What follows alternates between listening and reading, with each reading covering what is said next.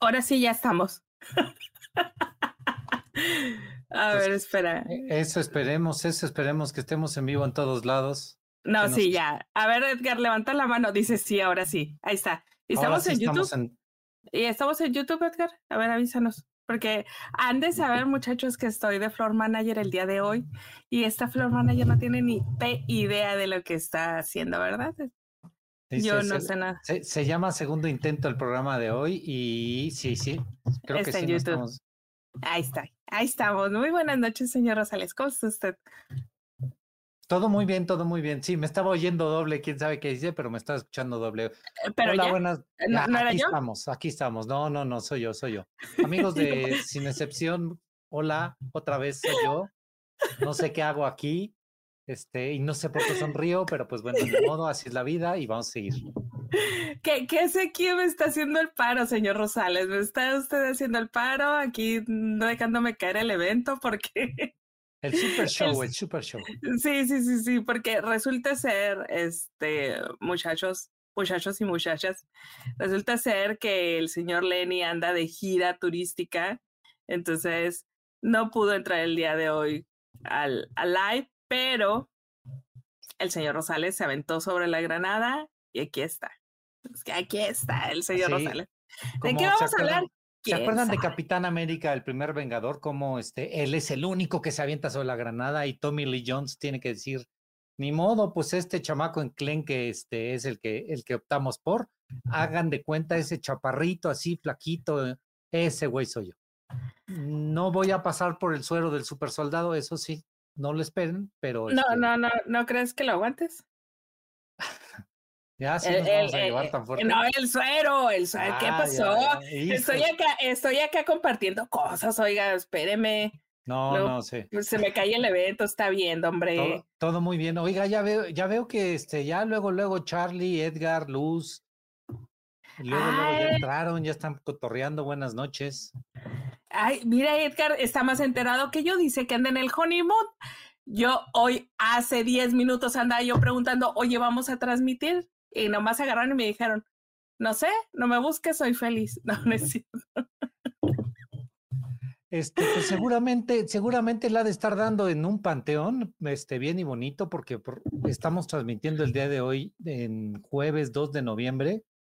Sí, oiga. Sí Oiga, lo que no supe yo si hubo desfile aquí en la Ciudad de México. Ya ve que ese desfile de Día de Muertos Bien prehispánico, el, Sí, el, sí. el desfile que tienen bien Bi- prehispánico. Bien, bien slash 007, gracias a la producción de Sony Pictures y el 007. Recuerda usted que eh, cuando vino a filmar aquí el 007, en la primera escena de la película, de la penúltima de Daniel Craig, este, había un desfile, entonces eso es lo que se celebra en la filmación de una película.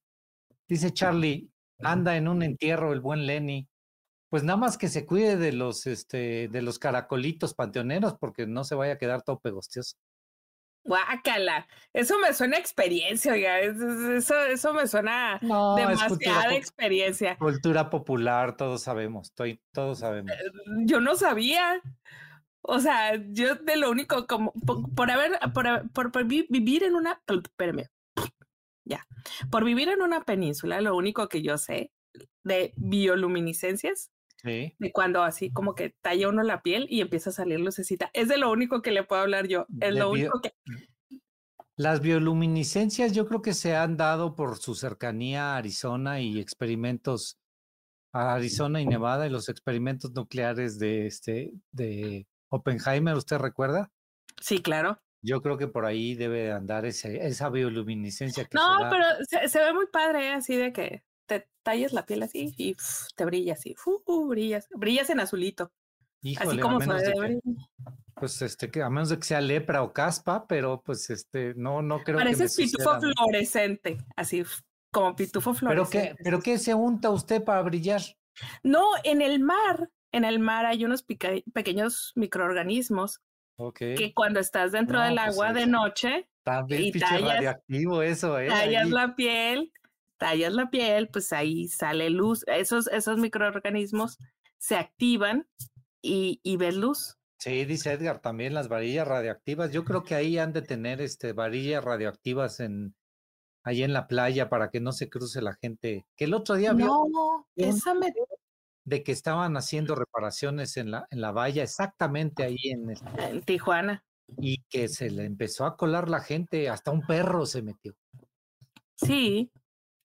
De hecho, fueron dos días seguidos porque como que se corrió la voz de que había reparaciones y llegó más gente todavía. Entonces, Y, y se, met- se metió más gente, pero sí se coló, sí se metieron, sí se... yo creo que no alcanzan a llegar, ¿eh? No, no, no se alcanzan a colar. Digo, la toma está muy cerrada, pero Sí. al final, cuando es un parque, le llaman el, el Parque de la Amistad, si no me equivoco, no, no recuerdo cómo se llama esa pla- la Plaza de la Amistad.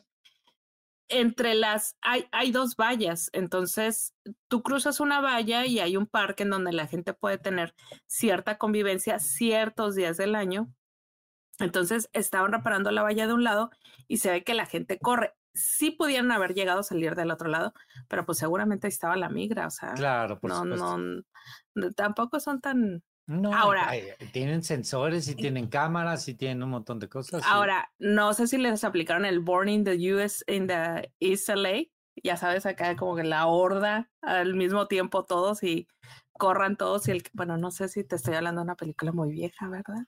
Que. Ay, déjeme decirle que yo, crucé, 1984. que yo crucé esa frontera en 1980, entonces pues también este, ya son muchos años. Ya son algunos años. Esa No, pues, frontera Tijuana, este, a- a- pues que entra uno directo a Rosarito o a San Diego. ah, S- Rosarito está en México. Tijuana eh, está con San Diego. O sea, lo que es la frontera es Tijuana, San Diego. Rosarito no es Pero ese- frontera, está como el, abajito. el que, ¿Qué condado es El condado de San Diego. directo? Pa- cruzas al condado de San Diego. Sí, pues no, hace muchos años estuve por allá. No, pues yo Le digo que ahí- 1980, yo sé que ni había nacido usted. Ah, ahí nací y ahí crecí, señor. Ahí veía las tortugas niñas en Fox. Ah, Imagínese. se- ve- eh, hablando de cosas radioactivas, hablando de cosas Hablando de radioactivas. cosas radioactivas, ¿verdad? Oiga, fíjese que yo tenía mucho rato de no haber ido al cine por mil y un razones. Ajá. Este, y me lancé a ver Totem, que es la, fue la ganadora allá en Morelia. ¿Qué tal está? Yo no la he podido ver. Tengo muchas ganas de verla porque hay. A, a mí me gusta mucho cuando hacen la paridad de la vista de un niño. Yo, la última película buena que vi de. de que tiene esta perspectiva, si, corrígeme si me equivoco, si digo alguna barbaridad. La última película que vi con esa perspectiva fue What Marcy Knew con el Scargat cuando todavía no era famoso, cuando su cosita no salía todavía en pantalla, y con Julianne Moore. Bueno, hay dos Skarsgård. Bueno, de hecho está el papá, pero Bueno, pero el, el, el que es, hay- el que era Sí. vampiro. ok. Sí, porque uno es muy decente, el otro era vampiro. Entonces, este, pero ¿qué tal está Totem? Sí me, sí me gustó mucho, pero sí está devastadora. Tiene uno que traer un muy buen ánimo ese día.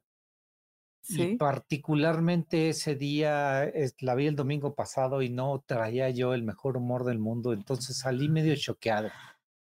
Que es, es, es una película muy fuerte, es un momento en la vida de una familia.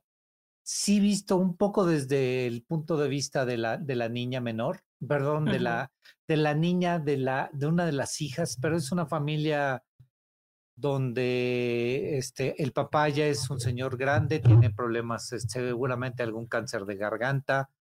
El, el hijo, que es el, el eje conductor de la, de, la, de la película, es un chavo que tiene a su vez un- una, una niña. La niña, este, vemos mucho desde la perspectiva de la niña y nos pega muy fuerte. La niña no es muy grande, tendrá pues siete, ocho años, si no me equivoco, y tiene una prima más pequeña y tiene a su tía que también está ahí, tiene a su otra tía que se encarga de cuidar este, al papá, viven todos en una, en una sola casa. Bueno, la niña llega, la deja la mamá, es el cumpleaños. Es, es, quiero, estoy divagando un poco porque también no me gustaría contar demasiado de la trama. Ajá. A mí sí me gusta llegar medio virgen a ver este tipo de películas, pero sí, Sí, es una película fuerte, sí es una película para la que hay que prepararse mentalmente, este, y termina uno con sentimientos encontrados. Eh, ¿Incómoda? ¿Es incómoda o, es incómoda o terminas incómodo? Porque terminas, creo que más bien terminas incómodo. No es una película tan incómoda, no es, no es este esto que ha sucedido en México de porno miseria, no. Es una familia de clase media, sí tienen broncas de, de, lana, pero, pero, pero no son broncas, no, o sea, no es una película de miseria, no. Es una película de las relaciones entre una familia, de cómo vamos a resolver problemas entre todos. Inclusive tienen a una chava que les, que les ayuda en la casa. Este, entonces, este, sí entiendo por qué la gente la está lavando. Sí es una película conceptualmente además medio angustiante porque está filmada en este formato 4.3 de que muy cerrado, y las tomas muy, son muy cercanas. Hay una escena de la niña y su mamá este, celebrando el cumpleaños del papá, celebrando la vida, celebran mucho ese momento de la vida de la vida de su papá, que su papá es joven. Entonces, este, y repito, no quiero dar demasiadas explicaciones para que la gente la pueda ver sin, sin tener que, sin tener que, no se chuten ningún tráiler, no se chuten ningún video este, vayan directamente a verla, pero sí vayan de buen estado de ánimo. Sí entiendo por qué es la película. Por supuesto, preferiré mil veces esta al bodrio ese de Bardo. Este, pero no, no, para mí en particular sí puedo decir que ese día y en ese momento, en mi situación, no debía haber ido a ver esa película, debía haber Debía haberme ido de compras, debía haberme ido por un helado.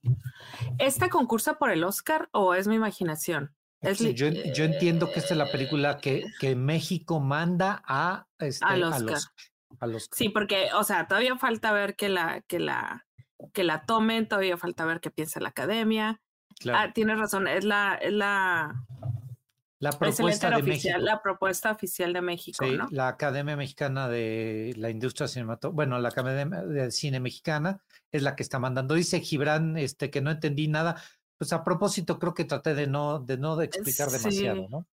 Sí, o sea, estamos hablando de, de la película que es la selección oficial para concurso del Oscar de México. No es, no es la no está seleccionada para el Oscar es la que mandamos a concurso. Es el sobrecito que mandamos con DVD y decir, oiga, esta, esta es la ya, que yo estoy ya el screener ya es digital y de todas maneras la película ya está rolando por todos lados. Es, es la que... Checa tus privilegios, ¿eh? Checa tus privilegios. Pues... La viste en Sí, ahorita hablamos ah. de nuestros privilegios. Este, recuerden que todas las academias que están afiliadas a la Academia de Arte y Ciencias de los Estados Unidos mandan una película y entonces de toda Europa, de buena parte de Asia, algunos lugares de África y toda Latinoamérica, mandan una película a concursar por cada país. Ya después la academia gringa, entre, entre todos, entre todos los miembros de la academia, primero deciden cuáles son las cinco películas nominadas en lengua extranjera al Oscar y de ahí este, ellos, ellos deciden cuáles son las nominadas. ¿Cuál es la que se queda ahí? Las, regularmente las nominadas se dan este, en los primeros días de febrero, si no me equivoco. Todavía no sabemos si el año que entra va a haber Oscar, es porque la huelga de actores no ha terminado y por lo tanto difícilmente habría una ceremonia si la huelga continúa. Pero pues estamos todos esperando de que este, la próxima semana se resuelva este. Es la, es la tercera semana de enero cuando, cuando las dan a conocer, entre el 20 y el 25, porque como cumplo años por ahí ah. cerca, entonces ya sé que es como el back to back, así como que de, de pero sí es más o menos la, la tercera semana de enero. Lo que estoy viendo es que no trae, no trae grandes nombres, ah, lo único que veo es a Poncelis, que lo vimos en, ah, lo vimos en Sueño en otro idioma, pero de ahí en fuera trae, trae este... El asunto es, uno es la, uno es la directora, que es Lila Vilés. Ajá. Otro eh, es Marisol Gacé. una de las actrices que es la tía Marisol Gacé es, si no me equivoco, diputada federal por Morena. Es muy buena actriz, es muy buena cantante, es una gran performer. Hacía hacía un programa cómico, hacía el hueso en W Radio y luego se fue a otros lados y luego se volvió diputada y se volvió de Morena y la perdimos. Se nos fue la señora, me caía muy bien, pero la perdimos por, por completo. Está Montserrat Marañón, que sí la hemos visto, la hemos visto durante muchísimos, durante muchísimos Sí, pero a lo que voy es que no traen como que el nombre de peso, o sea, no traen es, no. venme a ver, no traen a nadie de, de, de este calibre. Algo, algo como lo que hizo la de Sobreviviendo a mis 15, que la película en realidad no trae a nadie, pero te pone a las personas de, a los personajes de harina, te los pone juntos, meten a Lupita Larios, entonces eh, hace ahí un, un, ¿sabes? Una ensaladita que dices, bueno, voy a ir a ver estos dos compas porque ya los he visto haciendo comedia juntos y me gustan. Aquí no, aquí es la película se va a defender sola, ¿no? Sí, se tiene que defender sola y con el nombre de la directora y el background que ya trae la directora. Dice Edgar, se me hace injusto que el hombre de plancha no esté nominado por actor de reparto. Edgar, no ha salido a las nominaciones, ¿de qué hablas?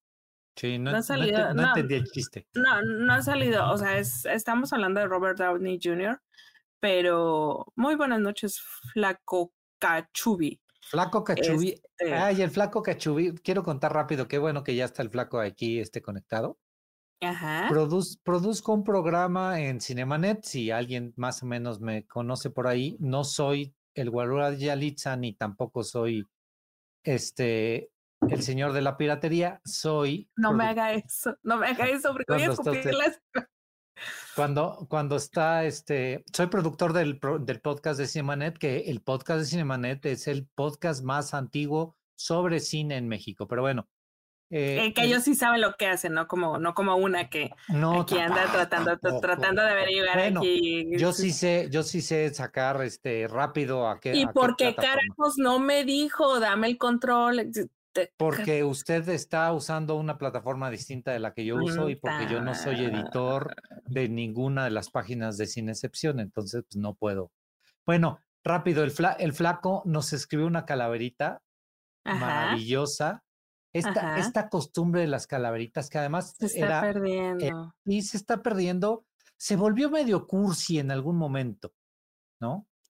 Se sí, volvió porque luego los, los, señores románticos las usaban para mandar mensajitos. Exacto. Entonces Ya, era un poco incómodo así de que llegaran y, ay, escribí una calaverita. Y luego de repente en la calaverita dijeran cosas, entonces ya era así de... Ah, mm".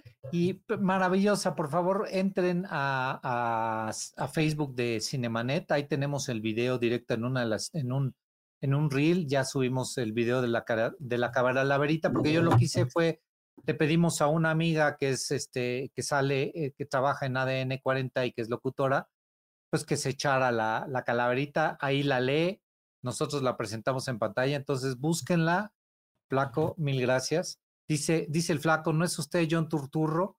Creo que me equivoqué de canal. Sí, yo creo que sí. Eh, siento que está usted usando mis followers para jalar tráfico a su página. No sé, mm. tengo esa pequeña sensación, no estoy muy segura. Eh, quiero decirles algo. Ah, desde la tarde estoy con el señor Lenny aquí, este, aventando mensajes que ella me dijo hace rato que me callara porque nada más traía tres de batería, pero acabamos de llegar a los 750 mil followers en este momento. Y Oiga, eso, eso hay que celebrarlo con en grande, ¿eh? Ustedes no están dando rating, están volando followers.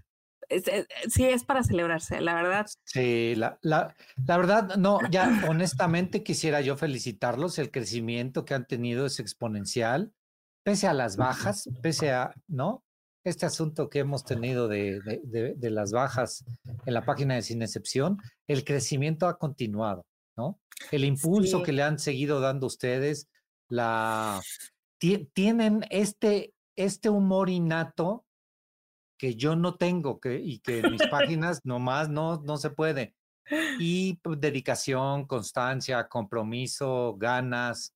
Ahora nalga. tengo. Hora nalga.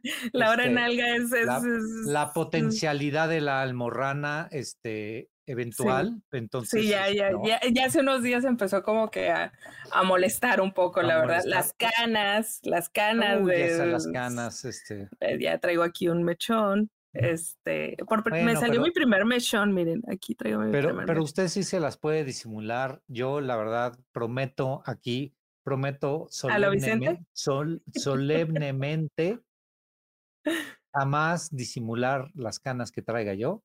Si salen canas, salen canas. Si se cae el pelo, que se caiga el pelo. Ni injertos, ni tintes, ni, ni, ni. ¿Se acuerda usted de Eugenio Derbez que se puso alguna vez en una película grasa de zapatos que se avienta? Grasa de zapatos y sale. No, pues sí, oiga, 750. Pues más que nada creo que es la gente, eh, Edgar. No, no quiero decir nombres porque se va a brincar uno nombres, pero sí hay gente, la, la realidad de las cosas es que sí hay gente que nos, nos ha seguido durante muchos años, Edgar, Eli, eh, Lupis, la gente de Gameception, que llegan a robarse followers, nos tienen hartos, nada más están jalando página, tráfico para su página. Yo siempre pensé que también eran ustedes, ¿eh? No, no, o sea, son dos galabardos que que no tienen nada que hacer y ahí se la pasan, dos niños ratas, este, aparte Alex Serrato, eh, Chosto, o sea, honor a quien honor merece, no está ya con nosotros, pero, pero es parte de esto. Héctor Caco, que él sabe que lo amo. Eh, ¿Quién más? Eh, híjole, eh, Leandro Beta, tanta, tanta gente, gente que ha venido al podcast, eh, gente que se ha vuelto entrañable realmente como usted, señor. Eh, el, el, buen Beto, eh, gente que ahí está, que nos da su tiempo, que nos da su sapiencia, porque la realidad de las cosas, eh, y a ti hará fue porque tiene pack, por cierto, que se hicieron famosos. No, fíjate que nos, si quieren saber por qué nos hicimos famosos, nos hicimos famosos por tres factores.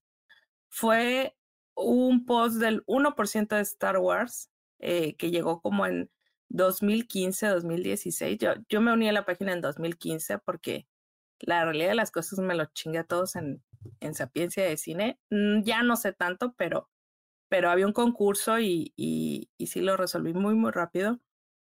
Eh, hubo un post del, del 1% cuando yo entré como a los dos meses eh, de Star Wars, luego hubo un meme de, de Disney y luego hubo otro meme y las cosas se salieron de control.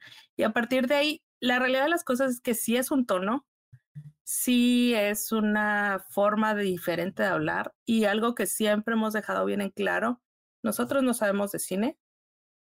Perdón, nosotros lo que hacemos es recomendamos lo que vemos. Es esto me gustó, esto lo voy a ver. Y de ahí, creo que la entrega de los Óscares borrachos, sí tiene razón. Esas son maravillosas. Oiga, este, en algún momento, y les recomiendo a todos, busquen sobre la crítica, un, un, artículo sobre la crítica de cine. Si no me equivoco, está en Letras Libres y está escrito por el maestro Ernesto Díez Martínez, donde habla de, y hay, porque además hay una gran discusión este, últimamente en el film Twitter, es más, no sé si precisamente generada por Lila Vilés o alguna otra directora, de que, sobre la crítica, en particular sobre la crítica cinematográfica. Sí. Y, y el maestro Díez Martínez, a quien, a quien en serio hay que leer, es de estas personas que, que, que necesitamos leer, y él sí sabe de cine, habla de que la crítica del cine no, no, no tiene que ser este asunto de ve a ver esta película o no vayas a ver esta película. No es un asunto de derditos, no es un asunto de estrellitas, no es un asunto de una de aglomerado de críticas para ver si las críticas son positivas o negativas, no es una calificación. La crítica cinematográfica es un acompañamiento de amigos, en donde cada uno puede retroalimentarse, aunque el crítico lo escriba primero, nos va acompañando en las ideas y en los pequeños conceptos sobre la creación cinematográfica. Por eso estaba medio injusto este asunto de lo que decía, este, no me acuerdo si fue Lila Vileso, otra directora, de, de ya dejen de preguntarme de, de, de cosas de cine que solo les interesan a ustedes, o por ahí iba el asunto.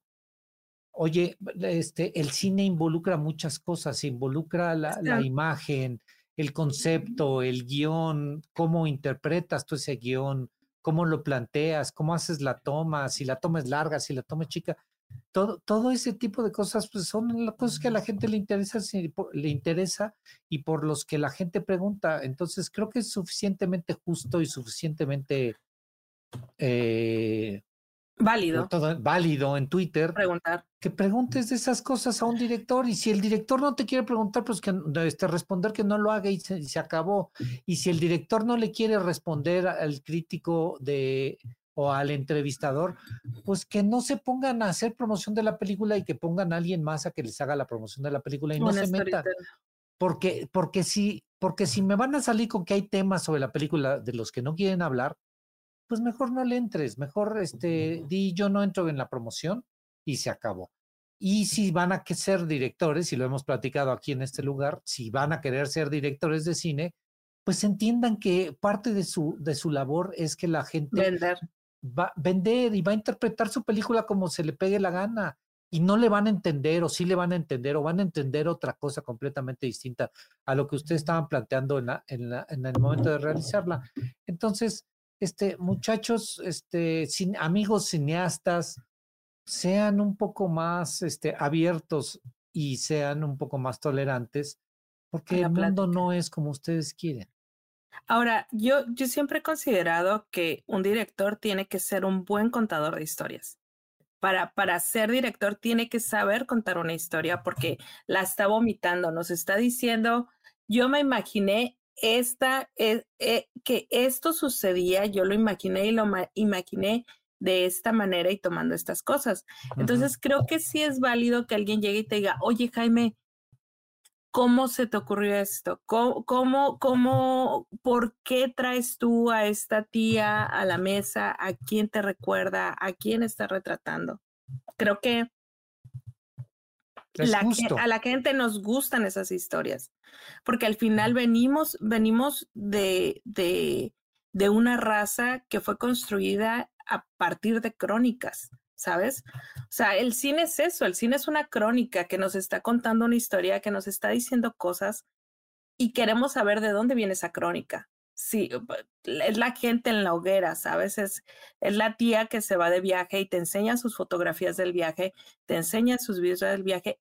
Esas señoras son directoras de cine, las que te sientan a ver todas sus fotos. Eh, tengo alguien muy querido que hace eso. Ajá, yo tengo alguien muy querido que hace eso que, que, te siente y te platica y te dice, son directores de cine, al final te están contando una historia y te están haciendo un contexto. Entonces la gente quiere saber estas historias de los directores, quiere saber cuál es su contexto de vida. Es muy respetable que un director quiera ser cerrado con su vida, que no quiera decir nada, que ellos digan, yo solo estoy atrás de la cámara, pero como tú dices, si te, si te vas a dedicar a esto, pues hay que platicar, y hay que, hay que hay que saber moverle. Si no, dale chance al, al, al, de relaciones públicas a que ellos hagan otra estrategia para tú estar platicando, ¿no? A, mí, a, mí me gusta mucho, mucho, mucho eh, y, platicar con los directores y que te digan, no, pues es que fíjate que me fui y busqué esta locación y es que yo buscaba y mi guion decía esto y es que mi guion un día estaba yo, me levanté en la mañana y lo empecé a escribir a mí me gusta que, que digan estas historias, porque te sí te enriquecen una película, sí te dicen, sí te cuentan una historia, ¿sabes? Entonces, otra de las cosas... A, eso vinieron, ¿eh? Perdón, pero a eso vinieron, a eso, y por eso están haciendo cine industrial. Y, y otra de las cosas es, es precisamente eso, el cine sigue siendo un negocio. Cuando tú sacas... A, yo no voy a decir que sé escribir, pero me gusta escribir. Eso yo solo sé escribir tweets, así que... Lo, lo y, y, muy exitosos. Este, a mí me gusta mucho escribir. tengo, tengo, me gusta tejer palabras, ¿no? Eh, y me acuerdo mucho que tengo un amigo que amo y adoro hace muchísimos años me dio una clase, un taller de redacción, no recuerdo de qué era, pero teníamos que escribir algo y teníamos que compartirlo, ¿no? Entonces yo tenía no sé, 14, 13 años tal vez, ¿no? Eh, y había escrito algunas cosas y, y, este cuate ya había escrito, él ya traía abajo del, del brazo un libro. Estábamos platicando en este taller, entonces empiezan, empiezo yo a leer lo mío y alguien lo empieza a criticar y, y pues yo en mi adolescencia me empiezo a encender, ¿sabes?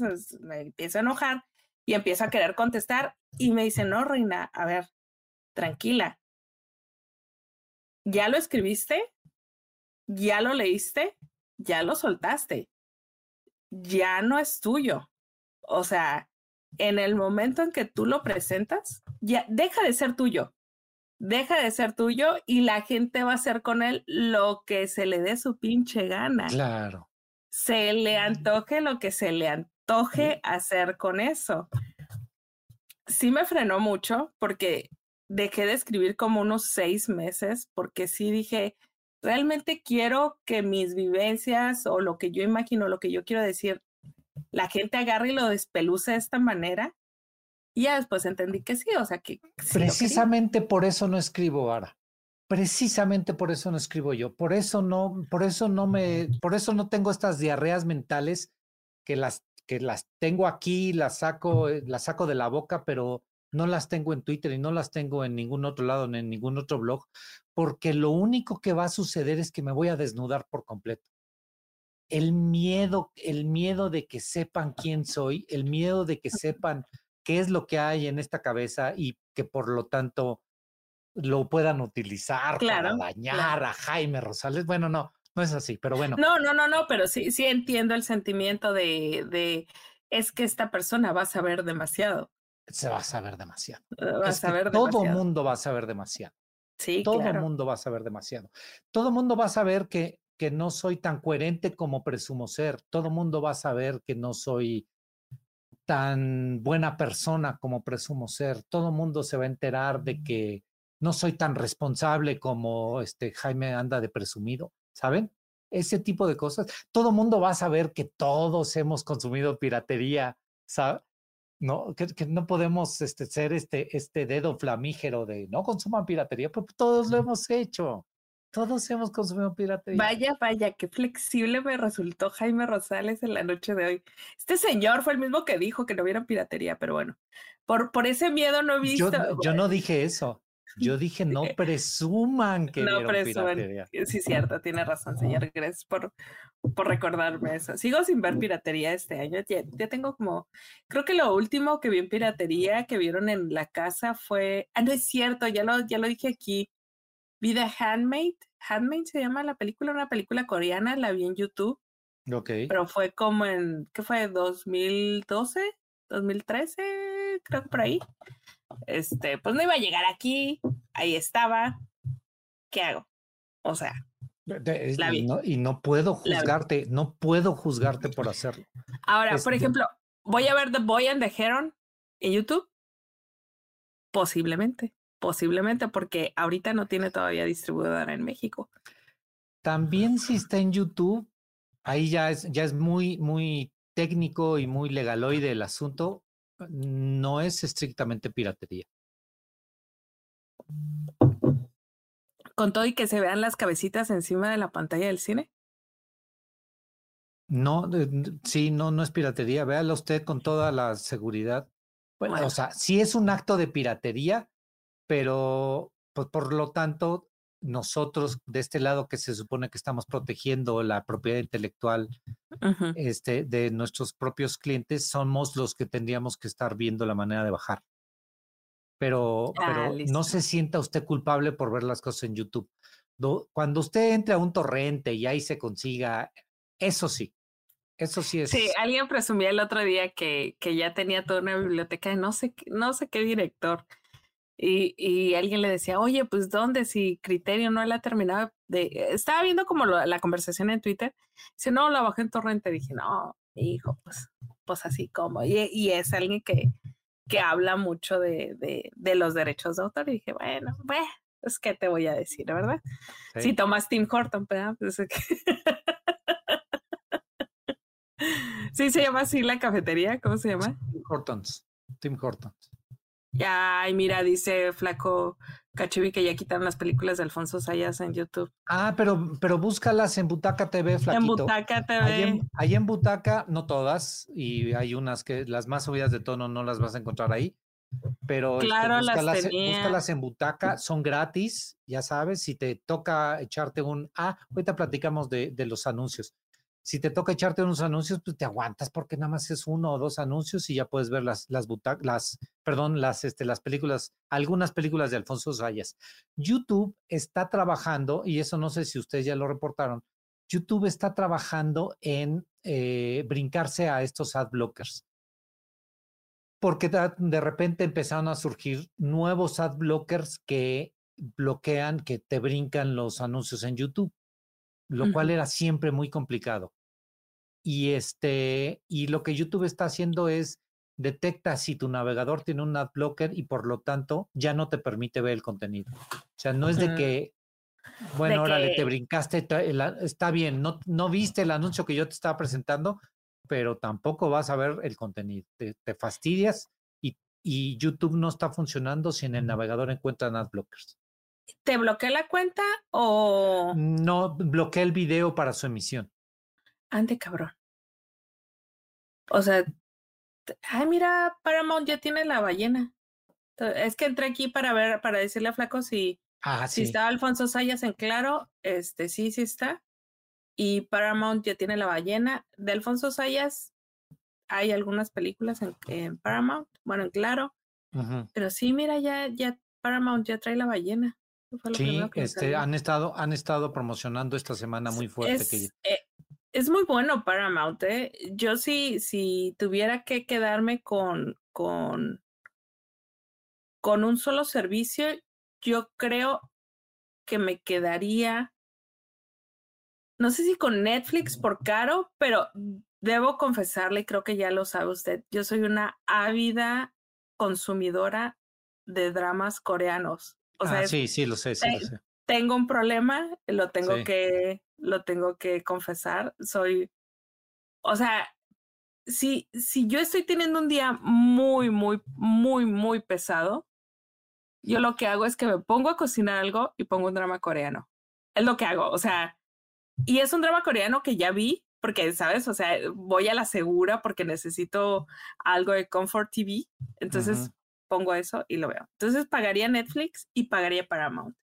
Si me dijeras, bueno, vamos a quitar todos los dramas coreanos de Netflix, ya no pagaría Netflix y me quedaría con Amazon Prime. Amazon Prime creo que trae buen contenido y Paramount creo que le está echando mucha competencia a HBO. HBO es muy bueno en ciertas cosas, sobre todo para quienes consumimos True Crime, ahorita que traen a Discovery y todas estas cosas, traen 2020 de ABC, o sea, traen una serie de cosas que, que, que para el True Crime está padre. Qué, pero qué raro que, lo, que, 2020, que 2020 esté en este...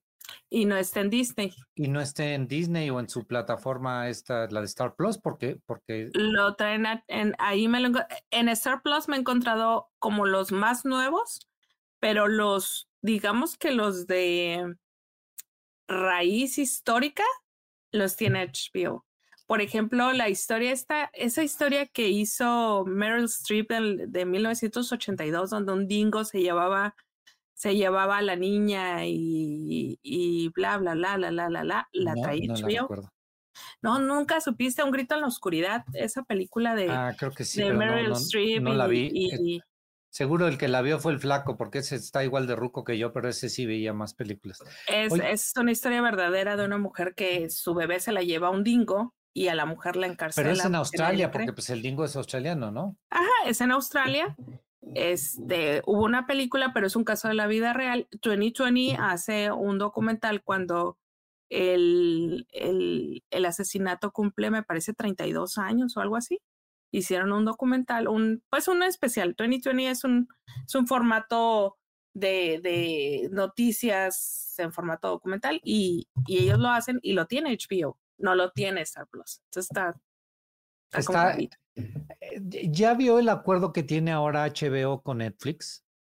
Ya vi que pusieron... Está increíble porque Six, final, Feet, six, feet, under, Feet Under, que para mí, sin duda, es una de las mejores series de todos los tiempos. El final es. El final es espectacular. Por favor, véala. Sale el chavo este que, que después salió en Dexter.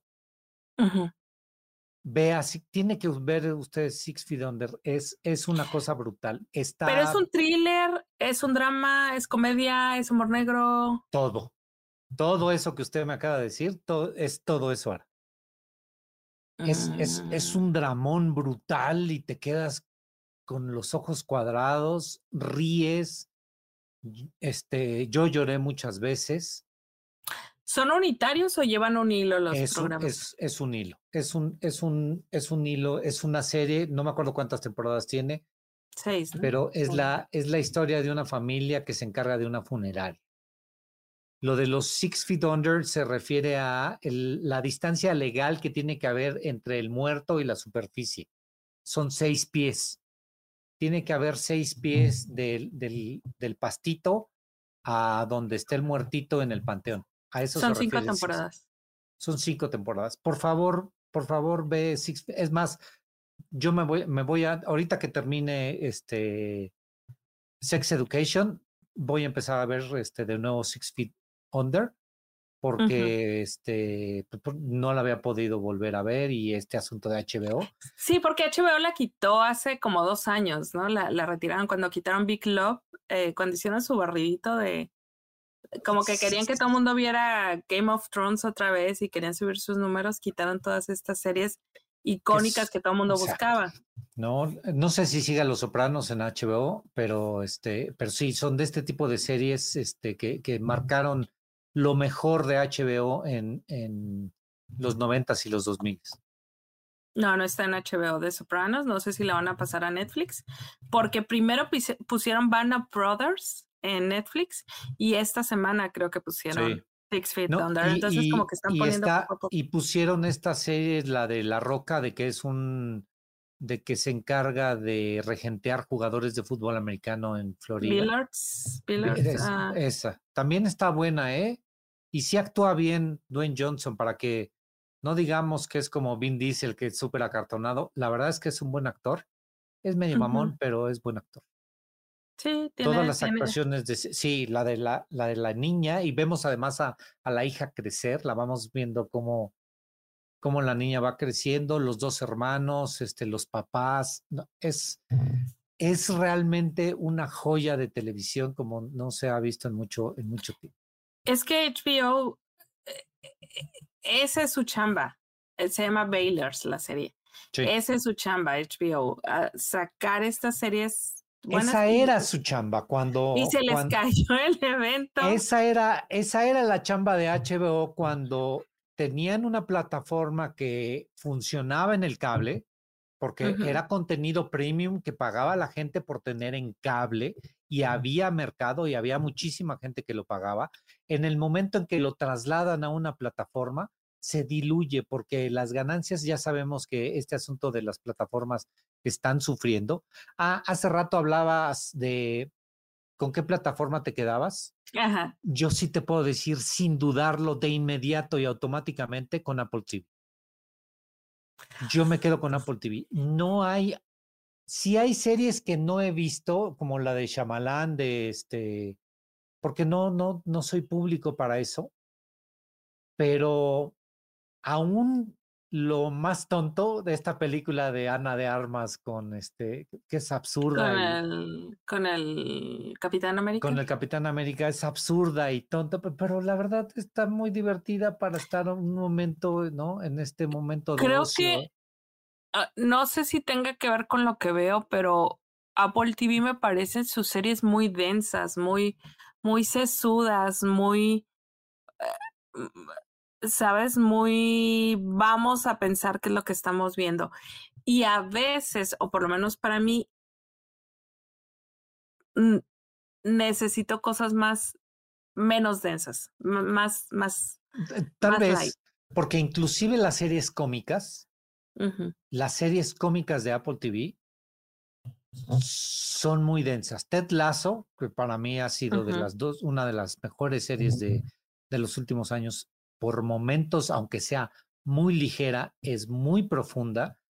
Eh, la de donde sale Harrison Ford, ahorita se me fue el nombre. También es una serie espectacular. Ya me están diciendo que Los Sopranos están en HBO. Ah, se llama Shrinking, donde sale este Harrison Ford y, Jason eh, Segel. Jason Segel. Llegó un momento en que todos los, últimos capítulos terminaba un, sabes, con todas las lágrimas, con la lagrimita, y son, son asuntos de media, de media hora y en teoría bastante, bastante ligeros.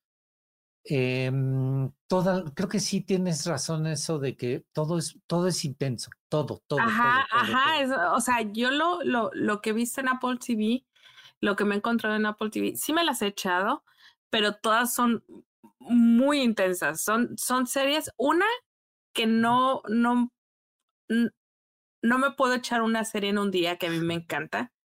No puedo.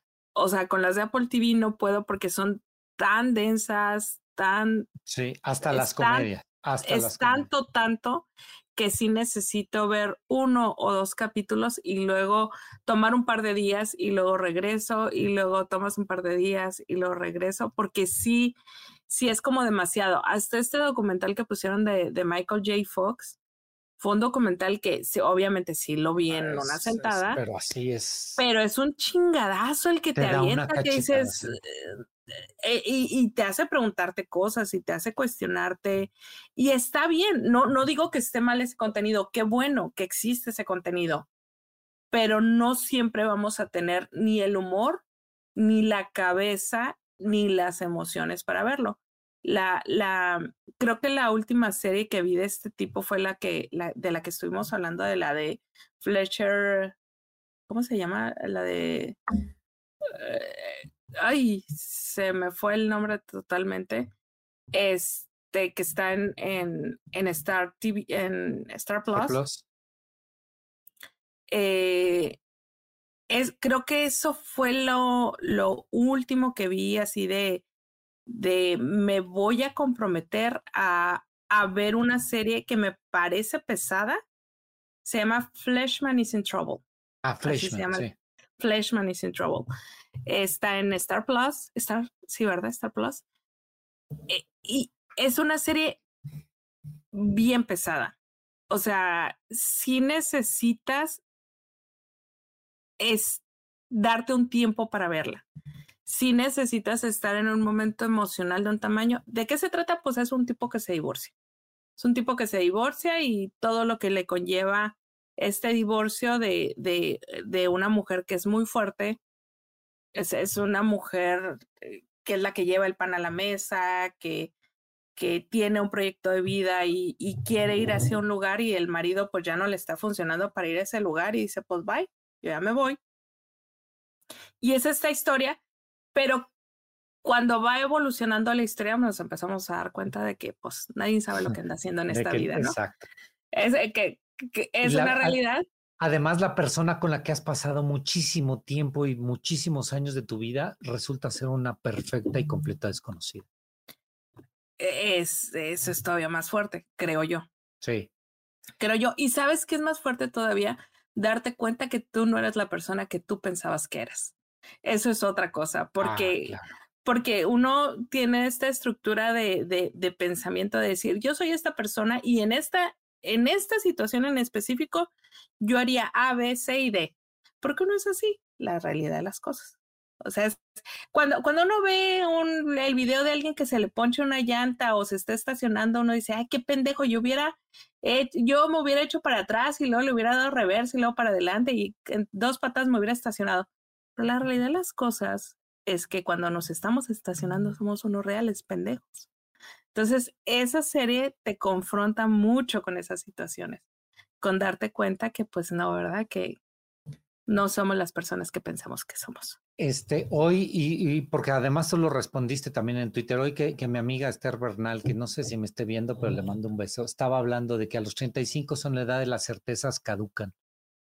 Y le respondí, llegarás a los 40 y te das cuenta que las certezas eran otras. Lo que nosotros teníamos, por cierto, era algo completamente distinto. Tú lo dices, las certezas a los 40 huyen y se transforman.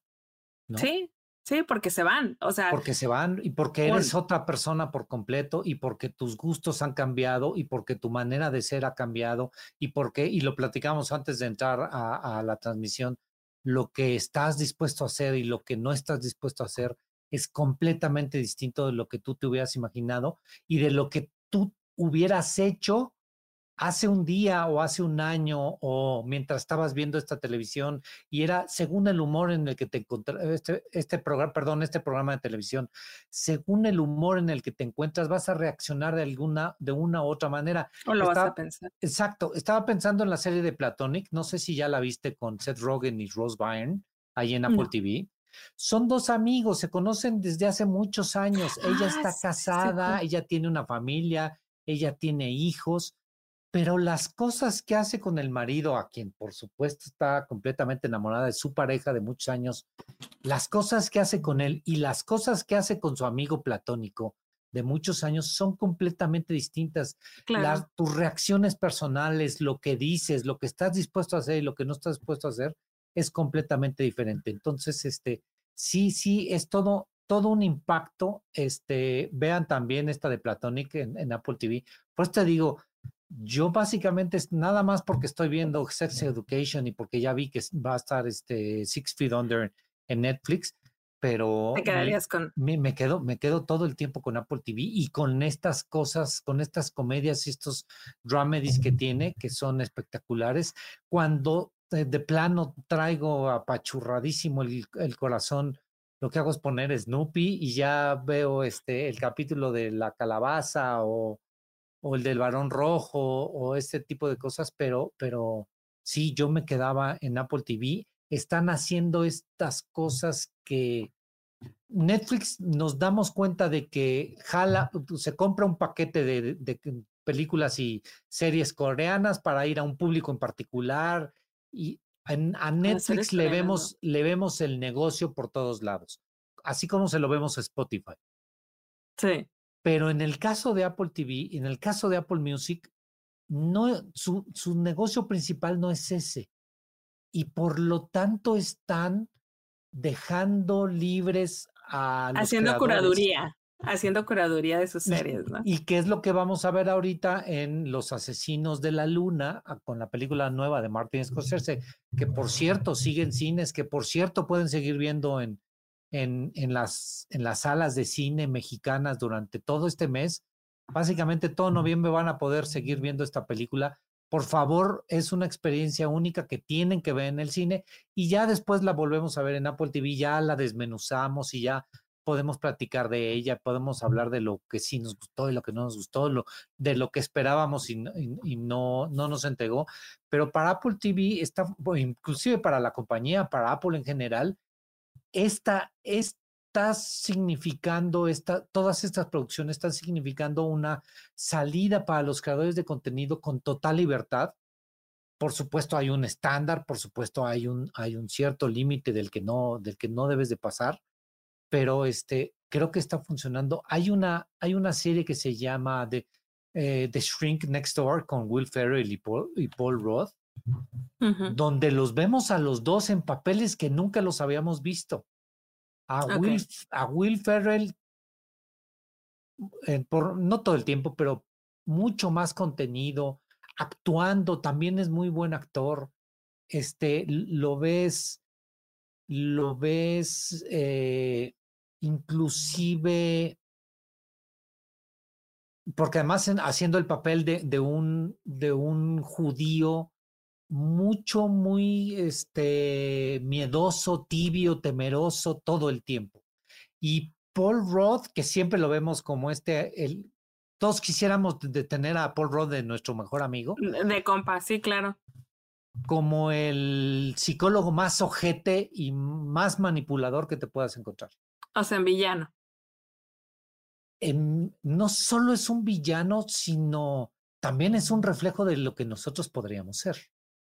Ya. ¿De qué personas somos? En esa situación, pues claro que vas a hacer eso, claro que vas a aprovechar la oportunidad, claro que pues vas a decir, pues sí, ¿cómo no voy a meter a mi familia a que se meta a la alberca en este lugar? ¿Cómo no voy a... Claro. Oye, pues si, si, si me estás dando la recámara, ¿por qué no me quedo con la recámara? Y aquí va a estar mi esposa, y aquí va a estar mis hijos, ¿no? Entonces, este, sí, Apple, Apple TV está haciendo este bálsamo de, del streaming para mí que no lo, que no lo está haciendo este Netflix, ¿eh? particularmente. ¿Qué es lo que está diciendo Elika? Que, que Apple se está convirtiendo en HBO. Sí, porque eso es cierto. Netflix, Netflix, lo que sí le voy a dar a Netflix es que su te voy a recomendar series porque viste esta, sí es muy acertado. Eso sí se los voy a dar. Ese, algoritmo, algoritmo es, esa es, inteligencia artificial. y es muy bueno, porque, porque el de HBO y el de Apple precisamente son eh, están bastante off. Porque el catálogo es más limitado. El de Apple, el de Apple, la recomendación de Apple, si viste esto, te va a gustar esto, es más limitado porque el catálogo es limitado. Ajá, y Netflix sí le está pegando. Entonces, Netflix sí me da chance de ver una cosa y de engancharme con la que sigue, que sé que me va a gustar. Hasta ahorita no le ha pegado en una sola serie. Que yo la vi, yo dije, ¿qué bodrio es esto? La terminé de ver porque dije, a lo mejor algo bueno sale, no salió nada. Pero de ahí en fuera, sí te puedes ir como, como, como hilito de media, pero lo que también me he dado cuenta es que Netflix me tiene en esta caja de resonancia de me gusta ver esto y nada más me va a recomendar eso. ¿Sabes? Y me tiene ahí, me tiene, soy, soy su perra, la desgraciada, porque me tiene ahí. No, bueno, sí y no. Ah, eh, explico rápido. Netflix lo que está haciendo, sí está, sí tiene muy bien estas categorías de que si te gustó esto coreano, puede ser que te guste esta serie super pop eh, inglesa o británica o, la, o gringa y por lo tanto tiene estas películas que te recomienda. Creo que el algoritmo de Netflix es tan bueno o inclusive mejor que el de TikTok.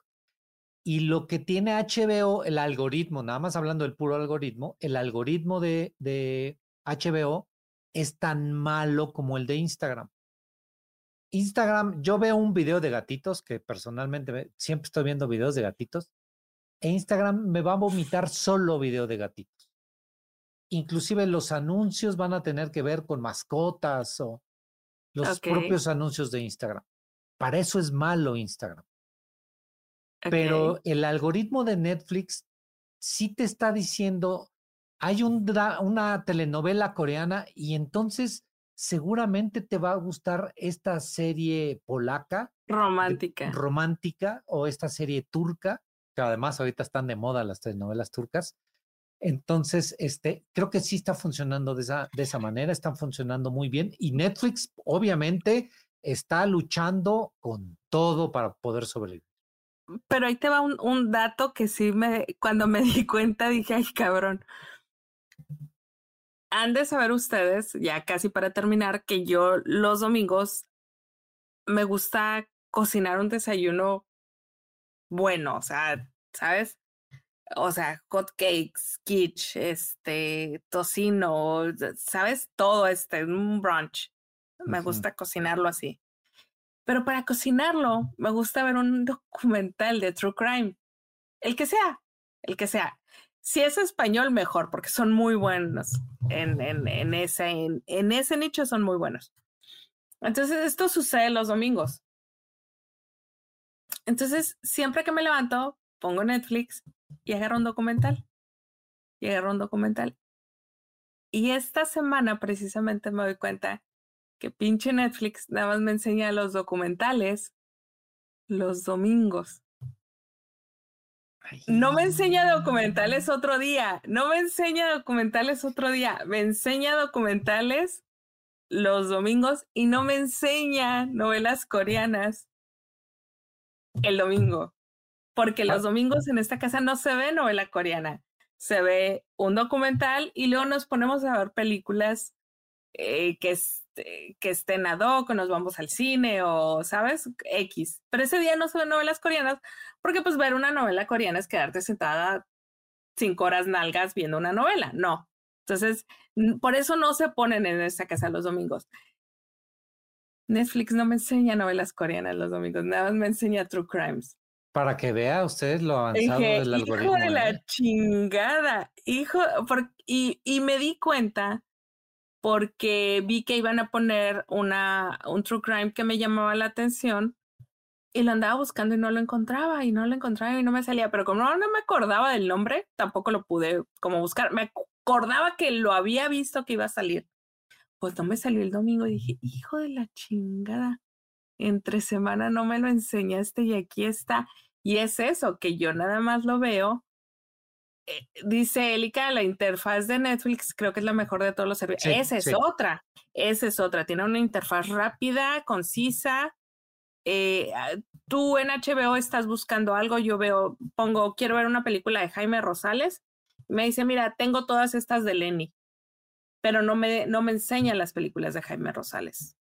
No me dice, no la tengo Netflix y te dice, no tengo esta, pero ¿qué te parece si te enseño estas de, de, de Lenny? ¿no?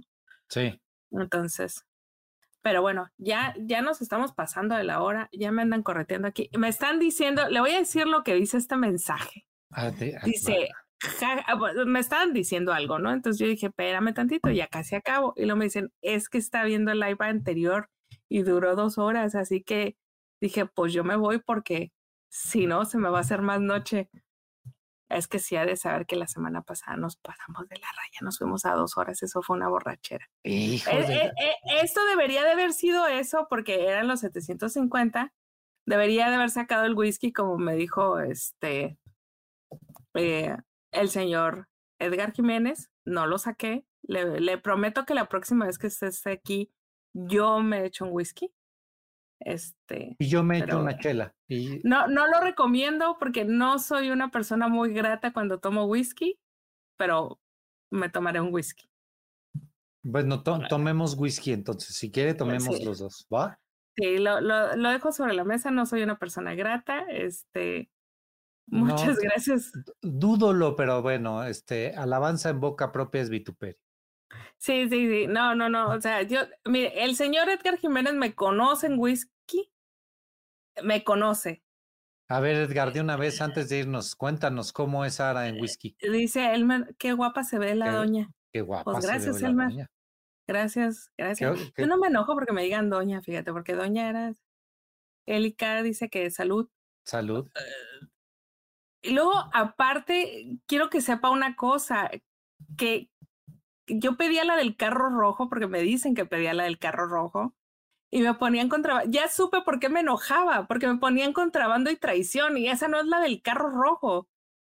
Son dos canciones totalmente distintas. Yo sé que usted no sabe y no tendría obligación de saber.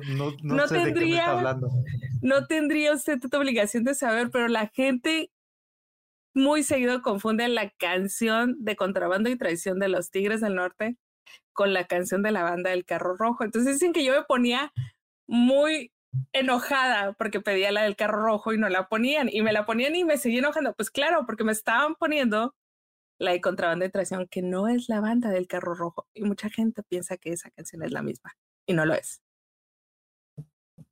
Y no lo es. O sea, solo quiero dejar eso sobre la mesa. Señor, si usted algún día se ve en la necesidad de saber algo de cultura norteña popular, escuche esas dos canciones y se va a dar cuenta que no son la misma canción.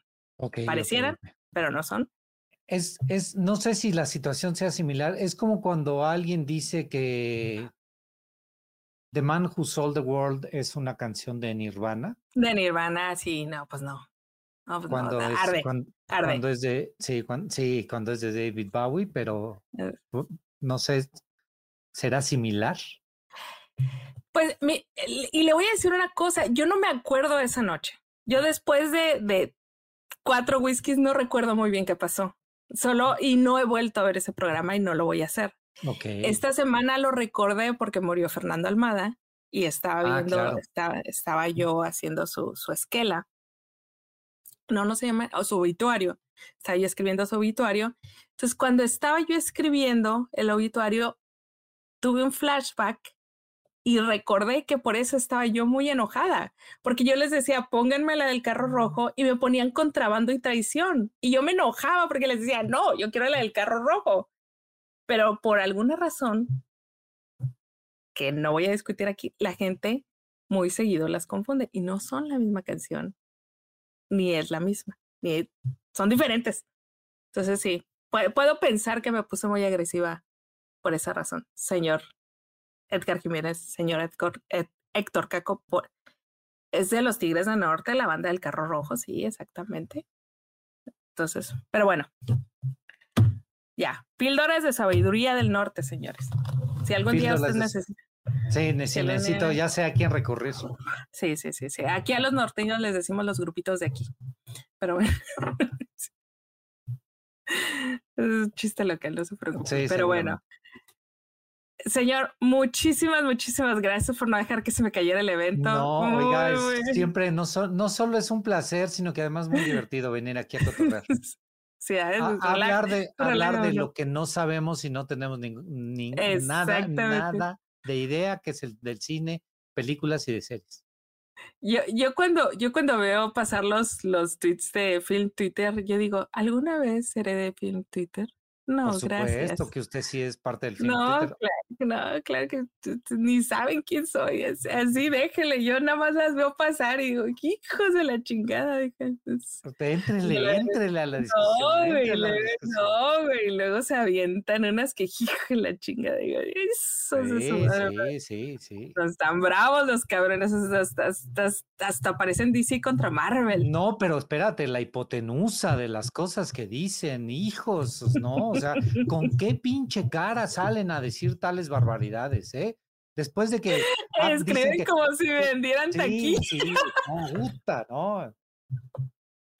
Perdón, perdón, se les quiere. Primero se sueltan que, este, que se van a la Cineteca Nacional a tener intercambio de fluidos y luego salen este, con odiando, odiando a Marvel y diciendo, ¿no? So, Hijos, ah, bueno. Ah, yo odio Marvel, pero no lo odio por, por, por ser exquisita, sino por, por lo que hicieron con los cómics. O sea, es por la única razón que los odio. No, no, no tengo nada contra, contra que sean taquilleros y esto. No, yo ah, no, ese, es un, ese es un, pecado capital. Hacer dinero en la industria es un pecado capital. en el film Twitter no hay peor pecado que el querer hacer las cosas por dinero. Y yo creo que ya, con esta ya nos vamos, ¿no? Yo no, espérame, yo nada más quiero decir que yo creo que el flaco sí fue a intercambiar fluidos a la cineteca porque dice no sea grosero, don. Entonces yo creo que sí, yo creo que hay algo, hay, hay piso, hay piso algo. Donde más he visto al flaco es en la cineteca, ¿eh? Conmigo no ha pasado eso, ¿verdad, Flaquito? Y acompañado, acompañado. Sí, sí, sí. No, no, no, no. no. Luego que, le, que le caiga para platicarnos sus experiencias de intercambio de fluidos en la cineteca, el flaco. Nada más tenemos un par de fotos ahí atascadísimos. Ya, ya, ya, me cayó bien. Entonces ahí, ahí lo le caes. Bueno, Señor, muchas, muchas gracias por venirme a levantar el evento. Le, abrazo, le abrazo muchísimo, le quiero harto y le adoro todavía más. Ya sabe, a todos ustedes que nos aguantaron esta hora, muchas, muchas gracias. Gracias por ser 750 y gracias por aguantarnos, Héctor. Ya sabes lo que se te quiere, Edgar, se te quiere. Abuelo, ya vais a dormir. Nos vimos. A ver, déjenme ver si puedo sacar esta madre, si no aquí nos vamos a quedar a pasar toda la noche. Bye.